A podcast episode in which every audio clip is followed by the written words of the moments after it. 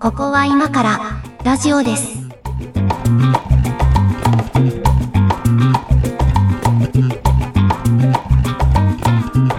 ここは今からラジオです。えーお送りしていきます。お相手は上書きです。そして、猫屋敷です。お願いします。お願いします。いや、もう何回かやってきてますけども、あの、ぼちぼちリアクションとかもいただいたりしておりまして、そうですね。ありがたいことに。はいありがたい聞いて、聞いてる人が実在したんですね。まあね、あの、300万人ぐらいはいらっしゃると思うんですけど、そう、そうなんですよね。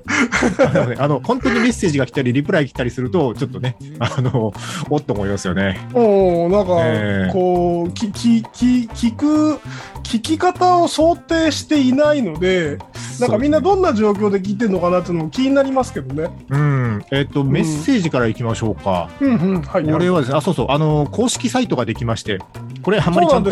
番組内でちゃんと言ってない気がする。そうなんですよね。公式サイトを作りまして、あの番組の概要欄とかには貼ってるんですけど、ここからメッセージを送っていただいたりすることもできるので、あのツイッターのリプライとかでも全然いいんですけど、はい、あのかっこいいのができてるので、見てみてください。ぜということ。で、えーっと、メッセージフォームからいただいたやつ、これ、読んでいいですか？はいはい、お願いします。ラジオネームが、エイデン C さん。えーこれ、あれですね、あのマナーのやつですね。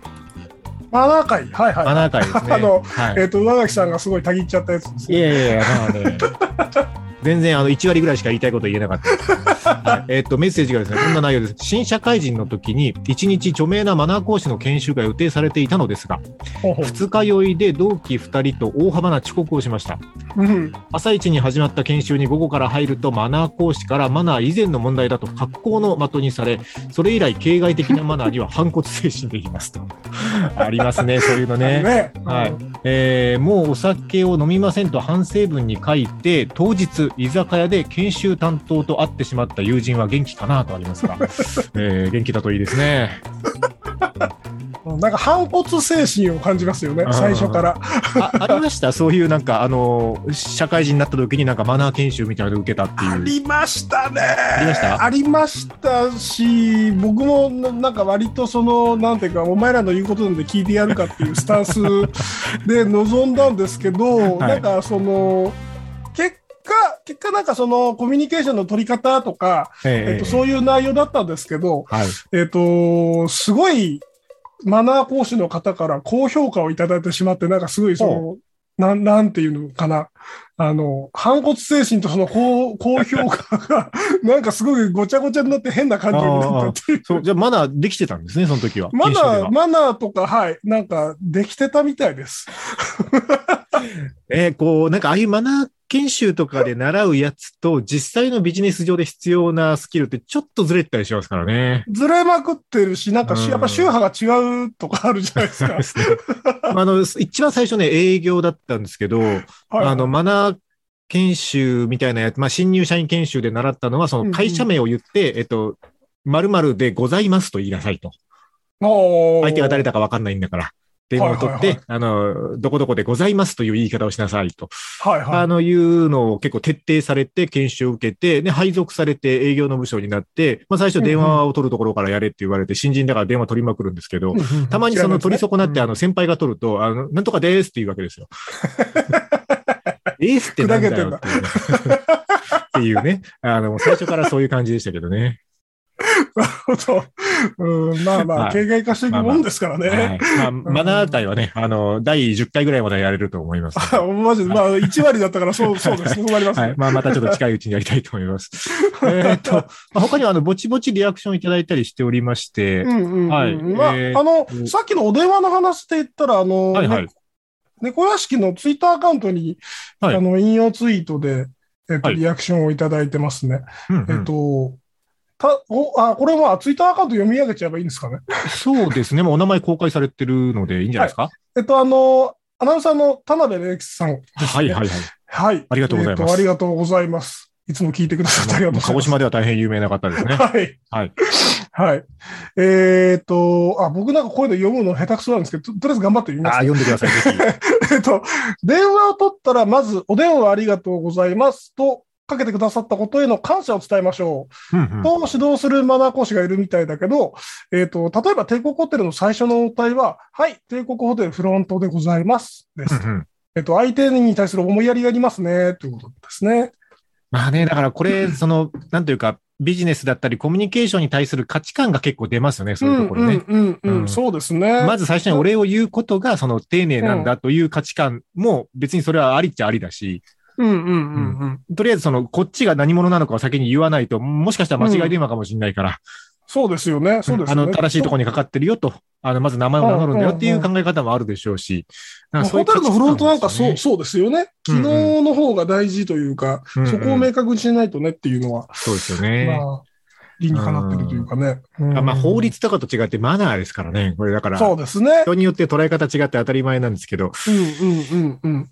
これなんかもう一回このまま今日の勢い、これマナー会になっちゃいそうなので、ちょっと一旦、一旦リアクションこの辺にさせていただいて、はい、ありがとうございました。あの引き続き皆さんからのご意見もお待ちしております。公式サイトまたは、それぞれのツイッターのリプライなどいただければと思います。たまに取り上げます。ということで、まあこんな感じでたまに拾っていきますけど、えーでは今日のテーマいきましょう。はい、これ、えーっと、僕のやつから言っちゃっていいですか？行きましょはい。じゃあ今日のテーマは、キャッシュレスで生活したいです。う。なるほど。キャッシュレス。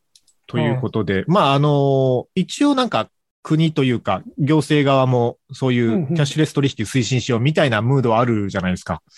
まあ、ムムードはありますねムー。ドはありますよね。ムードはありますねうんなんですけど、実際まあなかなか、まあ普及しつつはあるけど、うん。一気には変わらんもんだなと思っていて、うんうんうんうん。ああ、そうそう、そもそも猫屋敷さん、キャッシュレスはどうですか？どれぐらい使ってます？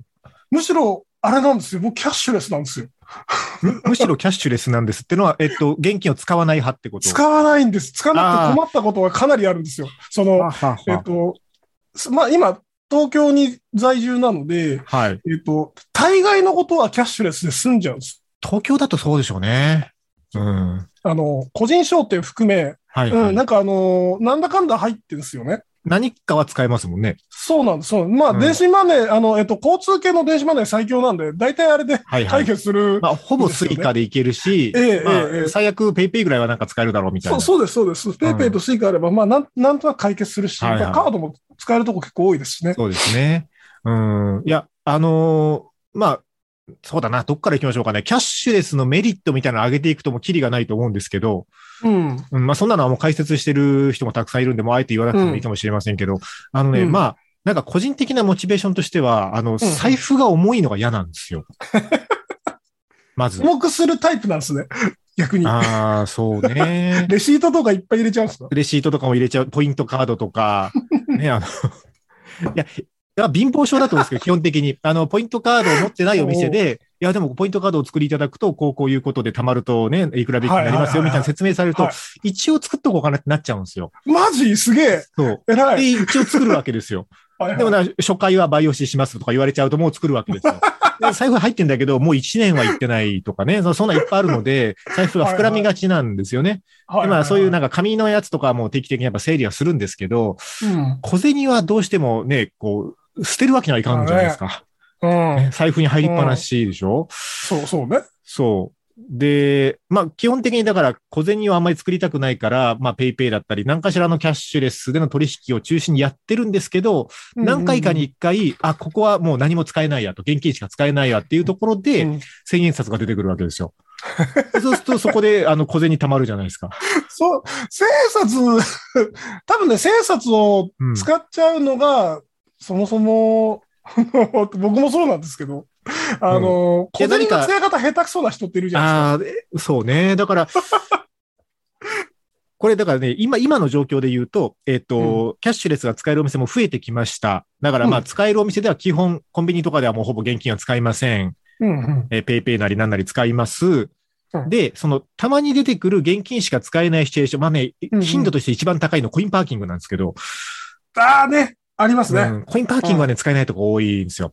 で、そうするともう、あの、そもそもコインパーキングのあの生産機って千円札しか入んなかったりするので、お札は。え、そんなとこ、ああ、お札はね？お札は、いいいああ、そうそう。あの、コインは入りますよ、もちろん。コインは入るんだけど、その、こう、例えば400円でしたの時に、うん120円ぐらいしか持ってなかったりすると、もう1000円札になるじゃないですか。でそうするとそうね600円返ってくるわけですよ。うん。ね。でそうやって増えた小銭を、でも、できるだけそのキャッシュレスで生活してるもんだから、小銭が減るタイミングがね、あんまないんですよ。うん。で、えっと、まあ、かろうじて、あの、小銭最適化をしてくれるのに使えるなと思ってるデバイスは、あの、スーパーとかのセルフレジあはいはいは、はあの、小銭をある程度まとめて入れても大丈夫なので、い。うん。で、まあ、当然、あの、ちゃんと計算してお釣り返してくれるじゃないですか。うんうんうん。うん。でも、その、例えばお釣りが、こう、60何円だった時に全部10円玉では返ってこないというか、うんあの、ちゃんと50円玉と10円玉と、あの、端数みたいにしてくれるから、こう、最適化されるわけですよ。だから、ああんま数えずに、こんくらいかなっていうのを適当にこう、ジャンプ入れると、あ の最適化して返してくれるっていう。あ適当に、適当に、適当にそう言ってんの？そうそうそう、適当に入れてる。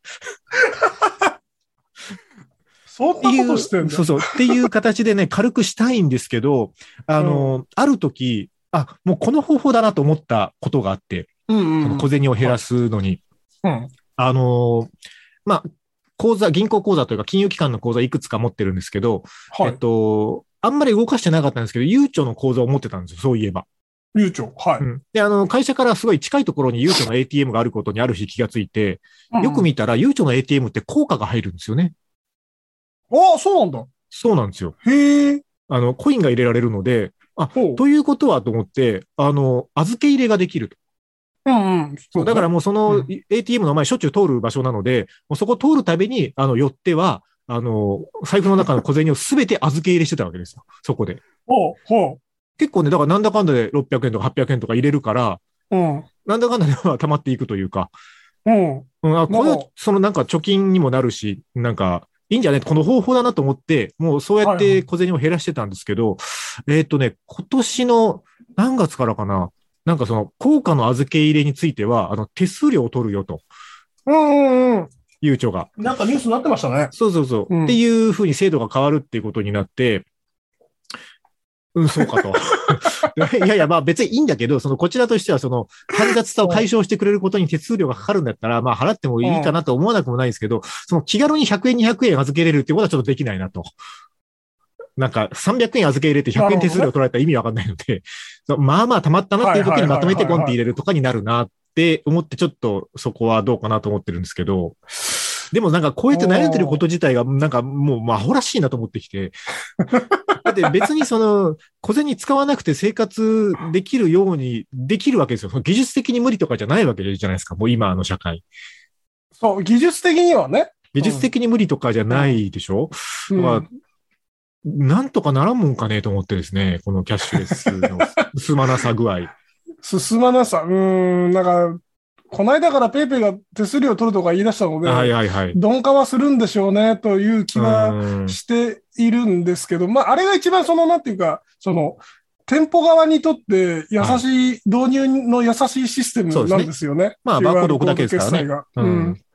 そうですね。なんですけど、まあ、それにも鈍化がかか、鈍化が進んでしまって、なんか、うーん、そこまで今後進まないのかな、という。なんかね、変に現金信仰のある人っているんですよね。ああ、いる、キャッシュ信仰の人。いますね。うん。うん。なんか、そういう人の、なんか、不安を取り除こうと、その、なんだろう、各カード会社とかも、うん。なんか、このキャッシュレスって本当に大丈夫なんですか？みたいな。お金誰かに取られないんですか？みたいな CM とかたまにやってるじゃないですか。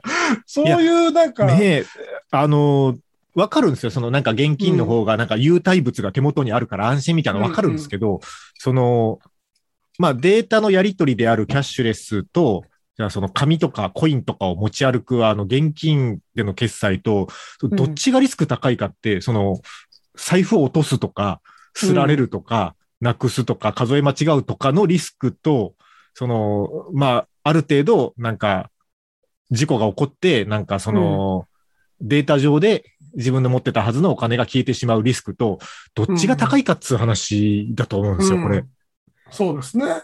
うん。もう絶絶対財布なくすリスクの方が高いでしょそ。う、そう、そう。どう考えても。我々のような人間は多分そうなんですよ。我々のような人間はね。うんうん、そうの認識は多分そうなんですよね。とうん思うんだけどななんかこう、ね、さっきのレジの話とかも、はいその、僕も無人レジ好きなんですよ。はいはい、わかります。おばちゃんとかにすごい見られながら小銭をいっぱい探すっていうのが苦手で、わかる。すぐ紙のお金を出そうとするんですよ。はいはいわかるすぐお金なくなるし、小銭いっぱいになっちゃうから、はいわかります。できればまあ無人レジ。まあ、あの、バッと雑に入れるみたいなことはしないですけど、ただ、あの、ね、あの、き、な、後ろのお客さんもそんなにいないし、みたいな、はい。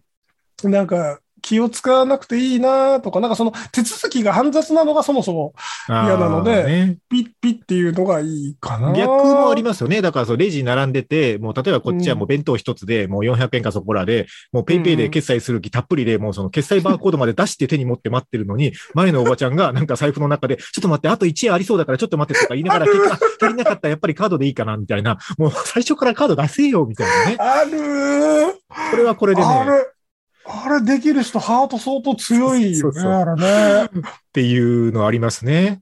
うん。で、みんななんかその辺が標準装備というか、そのなんかみんな使えるようになればそんな悲劇は絶対起こんないんですけど、うんん、あ、でも電子化したらしたで、そのはい電子化したものがうまく出ない人っているじゃないですか。電子化したものがうまく出ない？あの、えっと、例えば、ペイペイとかの、はいその決済画面出そうとするんだけど、はいはいなんか電波が入ってなくてみたいああ、な。はいはい。あ、そういうことね。人あーあります、あります。スマホがなかなかあロック解除できないとか。アプリの更新がかかってて、みたいはいはいはない人とあ、か。それで言ったら、その、あれですよ、えっと、セブンイレブンはね、今、あの、セブンアプリの中にペイペイが組み込まれてるんですよね。そんなことになってるんですそんなことになってる。だから、あの、ペイペイ単体でも決済できるんですけど、セブンアプリを立ち上げると、セブンアプリの中で、あの、ペイペイのバーコードが出せるので、そうすると、あの、セブンポイントとペイペイの決済が同時につくわけですよ。ポイント好きやな。そうそうそうそう。だから、あの、セブンアプリからだいたい決済したいわけですけど、あの、はいはいセブンイレブンって、あ、他のコンビニもあるっちゃあるんですけど、あの、セブンスポットがあるわけですよ、Wi-Fi の。あ、ありますね。はいはい。そうそう。で、あの、一回でも繋いだことがある。まあ、これスマホの設定変えりゃいいんですけど、一回でも繋いだことがあるコンビニに行くと、その自動的にスセブンスポットをね、掴んじゃうわけですよ。はあはあはあ、そう、そうなんだ。とところが、この セブンスポットの通信があんま良くないコンビニがあって、あのね、はいはい全然決済できない時があるんですよ。セブンアプリまでは開くんだけど、掴んじゃったが使っちゃったゆえに。がために。ほんで、ああ、と思って、あの、急いで Wi-Fi 切って、で、切ったらチャリンっていうみたいな、その、迷お前、惑お前んとこのアプリ使うための Wi-Fi だったら、ちゃんとそこは通してくれって思うことがあるんですけどね。これ、リスナーさん共感してくれる人いないかな。店舗の Wi-Fi は大体害悪じゃないですか。話変わりますけど。ああの、スタバとか、はいはいはい。あの、なんかその、反公共 Wi-Fi みたいな扱いになってる、その、店舗付けの、店舗の名前が入ってる Wi-Fi はいはい。は、あの、なんか、機材がしょぼいのかわかんないですけど、大体そのいっぱい掴んでいっぱいになってて、なんかうまく通信できないっていうのがほとんどまあね、だと思ってて。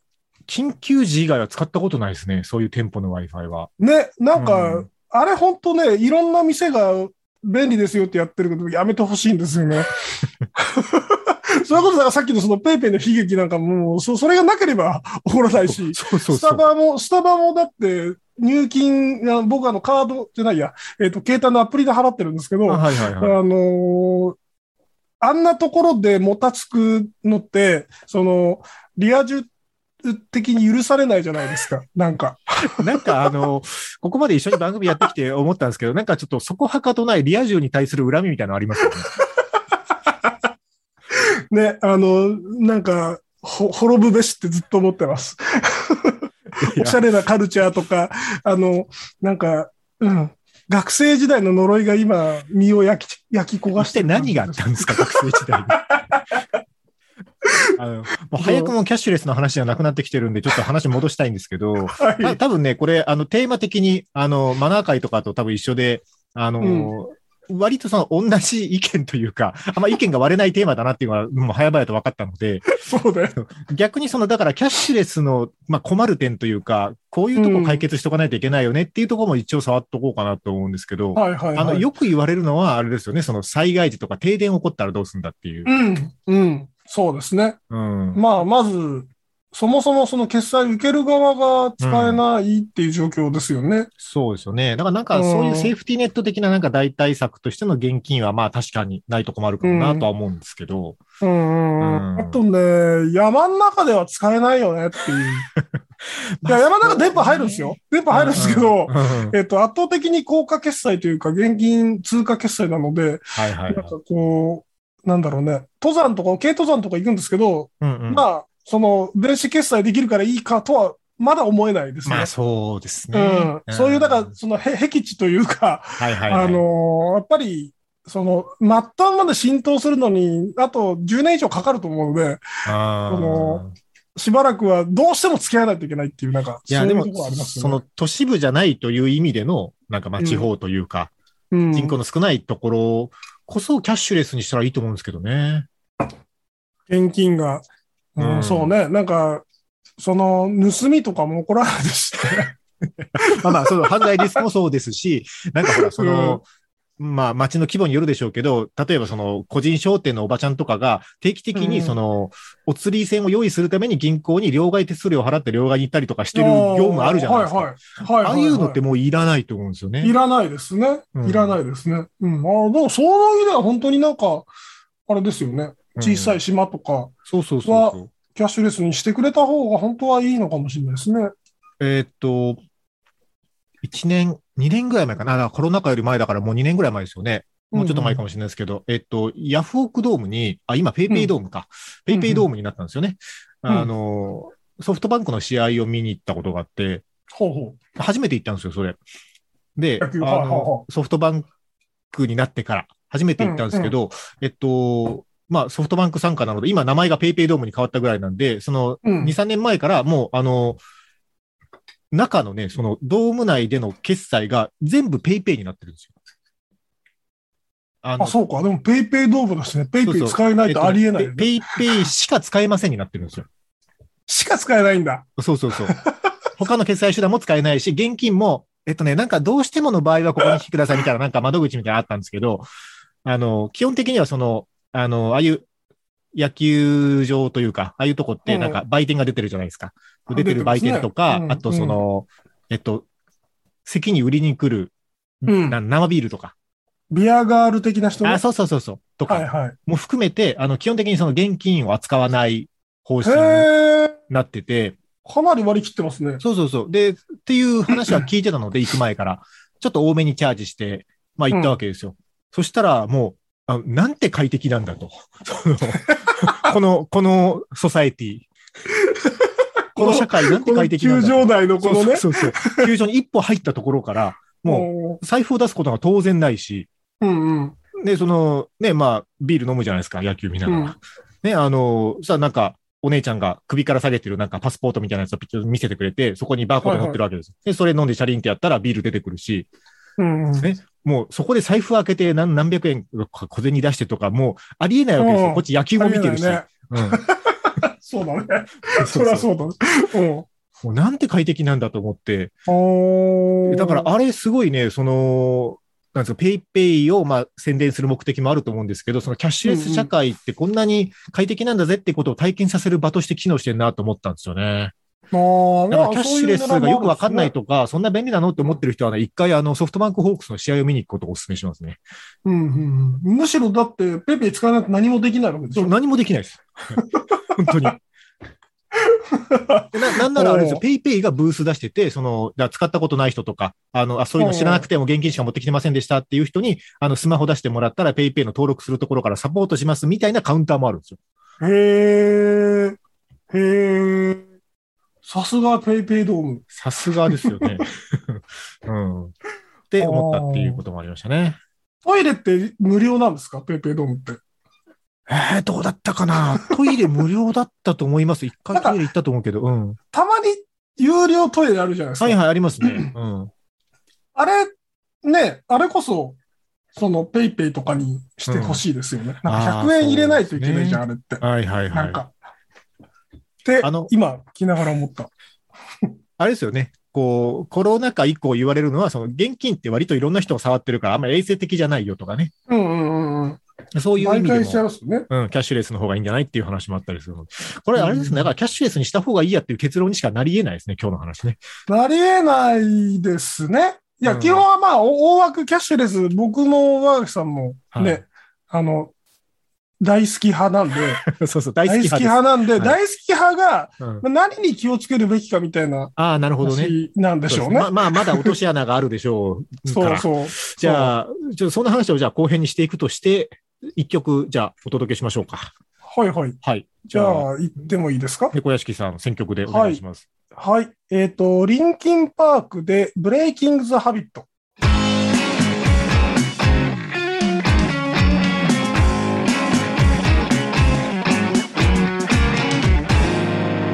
ここは今からラジオです。ということで、キャッシュレス会お送りしておりますが、はいはい。結論としてはキャッシュレス大好き人間二人が喋ってるので、うん。えー もっと、うんもっとそういう世の中になってほしいという結論にしかなり得ないだろうと言いつつも、まあでも、なんかまあリスクはあるだろうというかね、あの気をつけた方がいいことはあるだろうという話も一応しておきましょうかっていう感じですかね。僕はあのーその QR 決済で、はい。が、まあ、中国で先に流行り始めたというか、普及し始めはいはいはい。たじゃないですか。うん。で、それですごい好きな話があって、はあえっと、QR コードの上に QR コードを貼って、えっと、他人の決済を横領するっていう先が、詐欺が流行ったんですよ。はいはいはいはい。見た目でわかんないもんね。見た目わかんないし、なんかその、なん、なんていうかな、その、シール貼るだけなんで、はいはいはい。それすごくないですか？なんかそのアナログ、すごいアナログな手法で、その、デジタルな盗みがお金を持ってい働けるといるっていうう。。そう。あれすごいなって。まあ、よく考えましたね。うん。うん、いや、あの、中国でそのキャッシュレスがすごい急速に進んだのって、あの、まあね、もしかしたら、あの、怒られるかもしれないですけど、中国の社会が、その、現金、紙幣とかに対する信頼が、あの、あんまり高くないからといううんうんうんうん。話もあるじゃないですか。うんうん。あまあ、偽。札とかもあったりするリスクもあるとかね。うん。だから現金に対する信頼が逆に言うと日本はすごい高いんだろうなっていう気もするわけですよ。ああ、そういうことでしょうね。うんうん。だから、その、えっ、と、デジタルの目に見えないものよりは、その紙幣とか、福沢諭吉のことを信用するのは、うん、やっぱみんな信じてるんでしょうね。これはちゃんとしたものだっていう。まだすごい、すごい安全な国なんだねっていう、がゆえに流行らないっていうね。なんかね、それも不思議な感じしますけどね。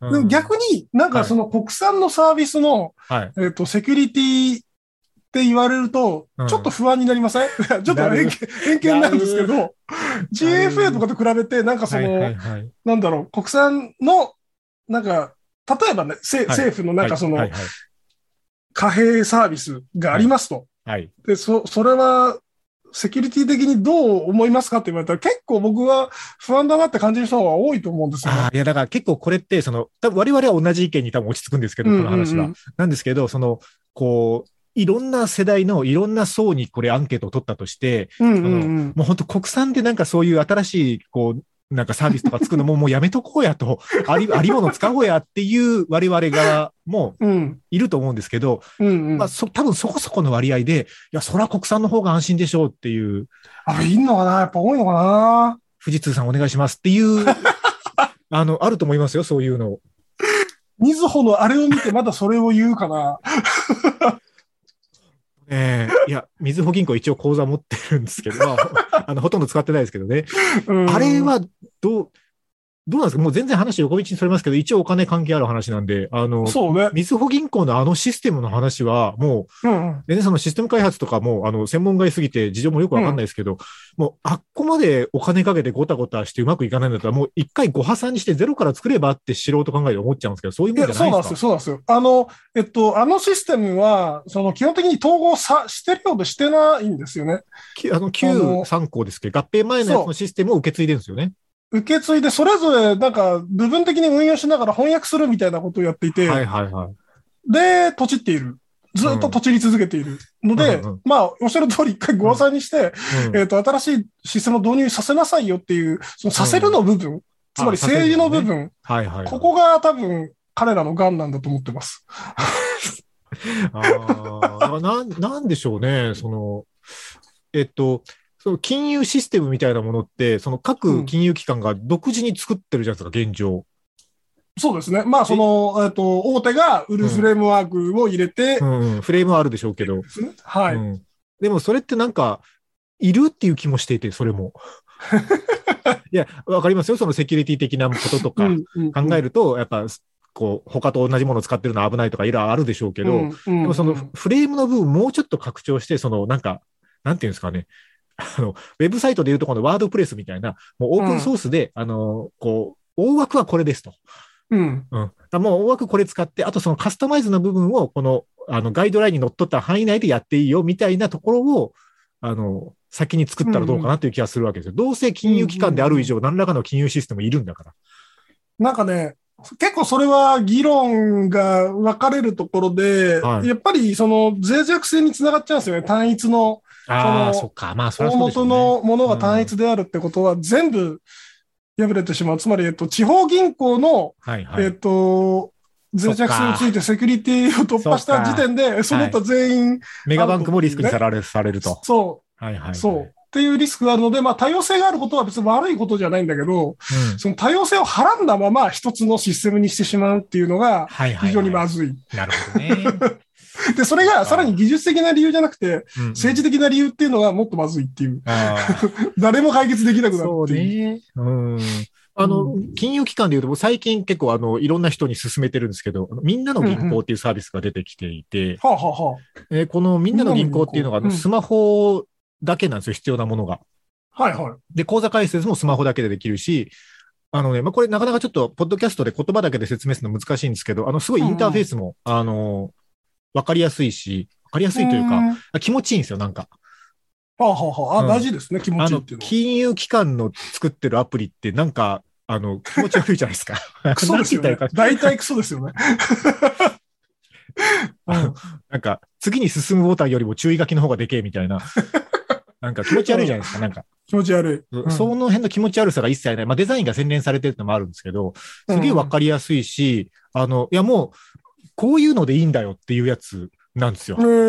簡単に。みんなの銀行。そう。あの、だからいろんな人に勧めてて、えっと、うんうん、貯蓄とか投資とか、なんかそういうことにあんまり向かなそうなんですけど、日常のお金の決済、ちょっとお金を入れといて、その必要な分だけそこからあの、どっかに振り込むとか、引き出すとか、そういう日常の小口のお金のやり取りだったらもう完全にこれでいいと思って、あもちろん無店舗だし、店舗がないからお金の出し入れはセブン ATM なんですよ。だから生活圏内にセブンイレブンがある人だったら、入出金も問題なくできるし、えっ、と、入金は無料で、出金が100円だったか200円だったかするんですけど、はあはあ、でも全然安いね。そうそう。で、振り込みも1件200円だし、えっとね、あと、そうそう、デビットカードが出るんですよ、これ。自動的に。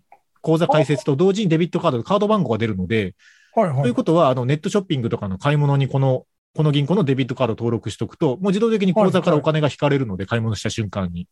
はで、それの履歴が残るから、もう家計簿とか完全にこれでいいわけですよ。そうですね。うん、そうですね。っていうサービスがなんで今までなかったんやろうって思うぐらい、まあ、やっと出てきたなって感じは今あるんですけどね。これね、そういうなんか、長ったらしい説明とかを前置きしなくていい前例になると、うん、じゃああれは何だったんだって話になりますよね。そうそうそう。いや、だから、こういうサービスが、あの、ちゃんと普及して、えー、うん、なんか、そうだよね、これでよかったよねっていうことを知らしめるしかないんだろうなと思って、いかにそのキャッシュレスの必要性とか利便性をこう説明したところで、その、いやーと思ってる人にはなかなか届かないので、いや、みんな使ってますよっていうのが、多分一番早いんだろうなと思いますけどね。ほうほうほうほう。なんか、みんなの銀行さんのサイトを見てるんですけど、このノートとかやってるんですね。はい、あ、ノートやってますね。へえー、今時あとね、なんか結構これ発明だなと思ったのは、えー、っとね、ノートの中に、あの、口座があるんですけど、うん、なんて言っていいですかね、その普通口座みたいなのあるじゃないですか。うん、で、その ATM からそこにお金入れると、そこに溜まっていくわけですよ。うんうんうん、で、普通だとその普通口座残高いくらしか出てこないんですけど、うん、これ、ボックスっていう概念があって、このみんなの銀行には。ボックス。うん、その例えば、なんか、趣味用ボックスとか、なんか旅行積み立てボックスとか、自分でいくつかボックスを作れるわけですよ。はいはい。で、その口座の中を、その、いつでも出し入れできる、その普通残高のところに置いとくか、それぞれのボックスに入れとくかを選べるわけですよ。うんうん、へえ。で、えっと、だから例えばまあ、ね、こう、いくらか給料が入りました。で、それを、まあ、口座に預け入れします。預け入れしたときに、その、そのうちのいくらは、えっと、ボックスにも移しとくとか、っていうのを手動でもできるし、えっと、もう自動で毎月何日になったら、こう残高から自動的に1000円はこっちの積み立てボックスに移しとくとかも自動化できるんですよ。はいはいはいはいはい。で、ボックス化のお金の移動とか、そうそう、バーチャル口座っていう感じなのかな？うん。とか、なんかまあ、そうですね。バーチャル貯金箱ですよね。そうです。バーチャル貯金箱ですね。うん。うん。へえ、便利。これをなんかい今って自分の生活に置き換えてみたら口座を分けて運用してるんですよね。まあそういうことなんですよ。だから金融機関と複数取引することになるじゃないですか。うん。もうそんなのめんどくさいですよね。らしいしね。うんボックス間、例えば今の話で言うと、ボックス間の資金移動みたいなのが、まあ、うんいくらまでその上限があるかどうかわかんないですけど、はい。えっ、と、そこも自由にできるってことですよね。です。あの、だからこれ、もし金融機関ごと違うとすると、一回 ATM で引き出して預け入れしないと手数料かかっちゃうわけですよ。振り込みでやると。そうです、そうです、そうです。うんそうなんです。でボックスの間で、こう、もうタップしてひょいって投げるだけでお金が動くっていうのは、でそういうことでよかったよねって思って、うん別に、あの、この銀行からキックバックも何ももらってないですけど、あの、すごい今、進めて回ってるんです。す あまあ、厳密に言うとお友達紹介キャンペーンがあるんで少しバックあるんですけど。なるほど、なるほど。えー、でもこれいいっすね。確かに。うんへえ。勉強になりました。ああ、いや、だからお金、お金ってもうなんかこういうもんだっていうのが当たり前になりすぎてて、多分今のその貨幣の仕組みが、コインと紙幣の仕組みが当たり前になって、多分、そうですね、もう100年とか使ってるので、そうじゃない社会が多分イメージできないだけだと思うので、うん、うん。いやいや、これ便利よっていうのをやっぱ体験してもらうしかないんじゃないですかね。うん、そう、そうね。そうね。だし、まあ、うーん、そうだな。キャッシュレスって、その、現金だけじゃなくて、なんかその、馬垣さんの財布にいっぱい入ってるそのポイントカードとかの、その、はい。電子化はい。も、まあ、あれも、、ある意味、そのね、今ってもうポイントになってて、はい。えっと、ある意味仮想通貨ですよね、あれって。はい。はい。うん、なんかその辺も全部電子化してくれればいいのにとか、うなんかその、そっちの方がまあ絶対取り回しいいはずなんで、だからあれもその店舗独自でポイント制度作るからですよね。うん、そうね。お店ごとにカードが発生するのは。これは別にうんあの、ハッキングされても構わないので、あの、フレームワークまあまあ、どの道ね、どの道、うん。おまけでついてくるもんですからね。おまけで出てくるもんですか。ららその共通プラットフォームやろうとしてるのは、まあ T ポイントぐらいですかね。ああ、うん T ポイントね。T ポイントか楽天ポイントのカードお持ちですかって毎回聞かれますもんね。あれ、あれ、なんとかなんないですかなんとかなんないですかあのほら、もうなんかバッジとかなんかで、その T ポイントも、あの、楽天ポイントカードもポイントは持ってません、あの、いりませんみたいなバッジつければいいじゃないですか。こうなんか、あの、なんか、あの、意思表示をバッジとかさ、あの、そうそうそうあれです。あれじゃさ、SDGs みたいなバッジつけてる人いるじゃないですか。ああいう感じで、このバッジつけてる人はもうあポイントいらない人だなとか。ノーカードみたいなね。そうそうそうそう。逆逆もありますよね。あの、僕は T ポイントを持っていますみたいな。だから、あの、ポイントをつけてくださいみたいな。おでこにカード貼っつけてりゃいいですよ。楽天カード。楽天カードマンみたいな。うん。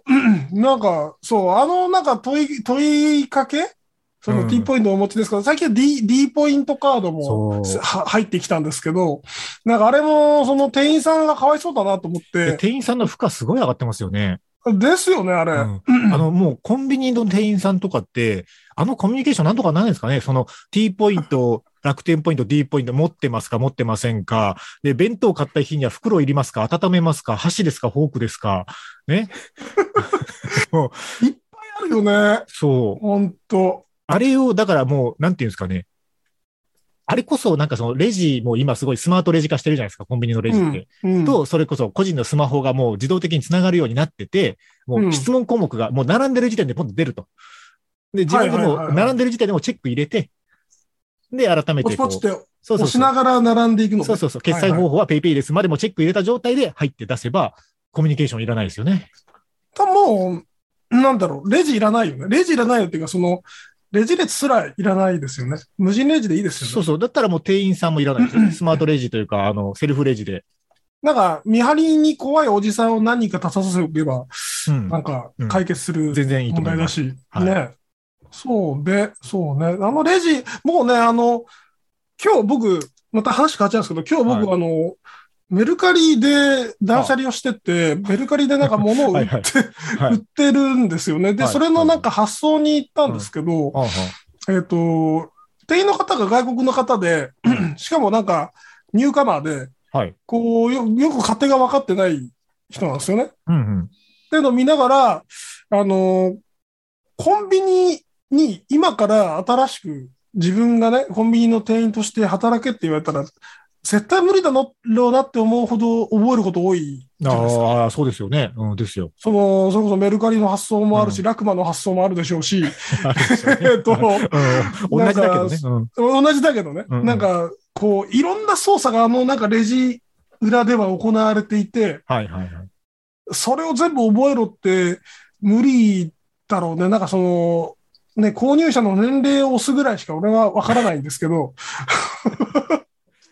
アマゾンの店頭受け取りもあるしね。公共料金の支払いもあるしね。なんかあのね、黒猫の発送の、発送でもたつくおばちゃんとかいっぱいいるじゃないですか。すねゴルフバッグええを持ち込むやつとか。はいはいはい。そんな業務に全部対応するってあいつはすげえよなって思う。僕ね、あの、それ、ヤフオクとかメルカリとかちょこちょこ使うので、あの、うん特定のコンビニを決めて、あの、そのコンビニの店員さんを鍛えたことありますよ。もうここしか来ないからっつって、あの会社の近くにあったコンビニの店員さんを、えっと、まずこ、これの、この発送方法の伝票はそこの下の棚にあるやつだからっつって。で、あの、プリンターから出てくるやつを僕にくださいと。で僕はこれ自分で貼りますからすげえ常連だ。やったことありますよね。うん熟練トレーナーじゃないですか。あの、引っ越しちゃったんで、そこも使わなくなったんですけどね。でも結結果それが早いなと思って。まあ、いつも使うならそうですよね。そうそうそう。あう全然キャッシュレスの話じゃなくなりましたね。いつものことですが。いつも通りですね。はい。ということで、じゃあ一曲ちょっとかけましょうかね。はい。はい。はいえっ、と、今日はですね、じゃあ赤い公園にしようかな。えー曲は赤い公園で消えない。ここは今からラジオです。ラジオです。はい。じゃあ曲は赤い公園で消えない聞いていただきました。ということで、今日はキャッシュレス話でしたけども、いや、まあ、だから結論としては早くキャッシュレスで生きれるようになりたいということですかね。そうですね。あとなんか携帯を返さないでほしいっていう。え、手のひら、手のひらでピッてすればキャッシュレスで払えるみたいな。なそこまで言ってほしい返さない。生体、生体認証でもなるほど、ねどうにかしてほ。しい。あ、使ってないんで知らないですけど、Apple Watch とかってそういうのできないんでしたっけ？アップルウォッチも結局その本人確認がいらないだけで、あその媒介というかカードそのものの概念はウォッチ側にあるんですよね。あ、ああ、そういうことか。そう。なるほどまあなんかマイクロチップとか埋め込むとはい。そういうことができるっていうんで、うん。なんかその人体改造マニアの中にやっぱそんな感じでマイクロチップをいっぱい入れる人っているらしいんですよ。ああ、でもそれ、なんかこう、合法的にできるんだったら入れたいですね。なんかね、玄関の鍵とか開けられるらしいよ。開けたい開けたい。もう本当だから、あれ無駄ですよね、あれね、その玄関で鍵探してる時間。あれをなんとかしたい。だからもう、えっと、今、スマートロックとかあるじゃないですか。ありますね。うん。あの、スマホと通信して、えっと、スマホを持って近づけば自動的に開くとか、うんうんぐらいまだできるじゃないですか。うん、もう、物理キーとかいらないっすよね。そうやってなんか、そういう人がハッキングされて大変な目に遭うんですよ。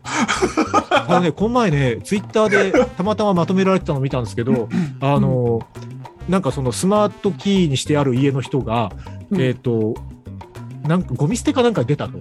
うん。そしたらその、なんかオートロックで閉まっちゃって、うんで、スマホ持って出てないと。うん。当然鍵も、物理キーも持って出てないと。もう開けらんないと。どうしたらいいねんってなって、家に入れないし、そんななんか、財布も何も持って出てきてないと。うんうんうん。ってなって、その人が、あの、たまたまそのスマートロックを、あの、えっと、スマートスピーカー、アマゾンエコーかなんかと連携させたんですって。で、その、なんか、その、網戸かなんか開いてる窓からでっけえ声で、あの、あれ、鍵開けてって。で、あの、っていう声が届いて、あの、開けて、アレクサが開けてくれたっていう。あの、すごい話を見てこれはなんかこう、なんか未来なんだか、あの、昭和なんだかわかんないけど、すげえ話だなって思ったことがありましたけどね。中に耳の遠いおじいちゃんがいてみたいなさ。そうそうそうそう。とか3歳児に、えっ、と、ベランダに締め出されて、えっと、いやいや開けさせるみたいな、そういう話に近い。だアレクサが聞き取ってくれてよかったみたいな話がありましたよ。うん、いや、だかそらね、れは、未来っちゃ未来だけど、確かになと思って。うん技術に足元を救われている話ですね。技術に足元を救われたけど、技術に助けられたっていう技術に。助けられた話ですねっ。ていう話でした、えー全くキャッシュレスじゃなかったですけど、えーみんなの銀行をぜひみんな入れましょうという話でした。入れましょう。はい。ということで、えー今日はこんな感じでいいですかね。えーキャッシュレス会でした。ありがとうございました。はい、ありがとうございました。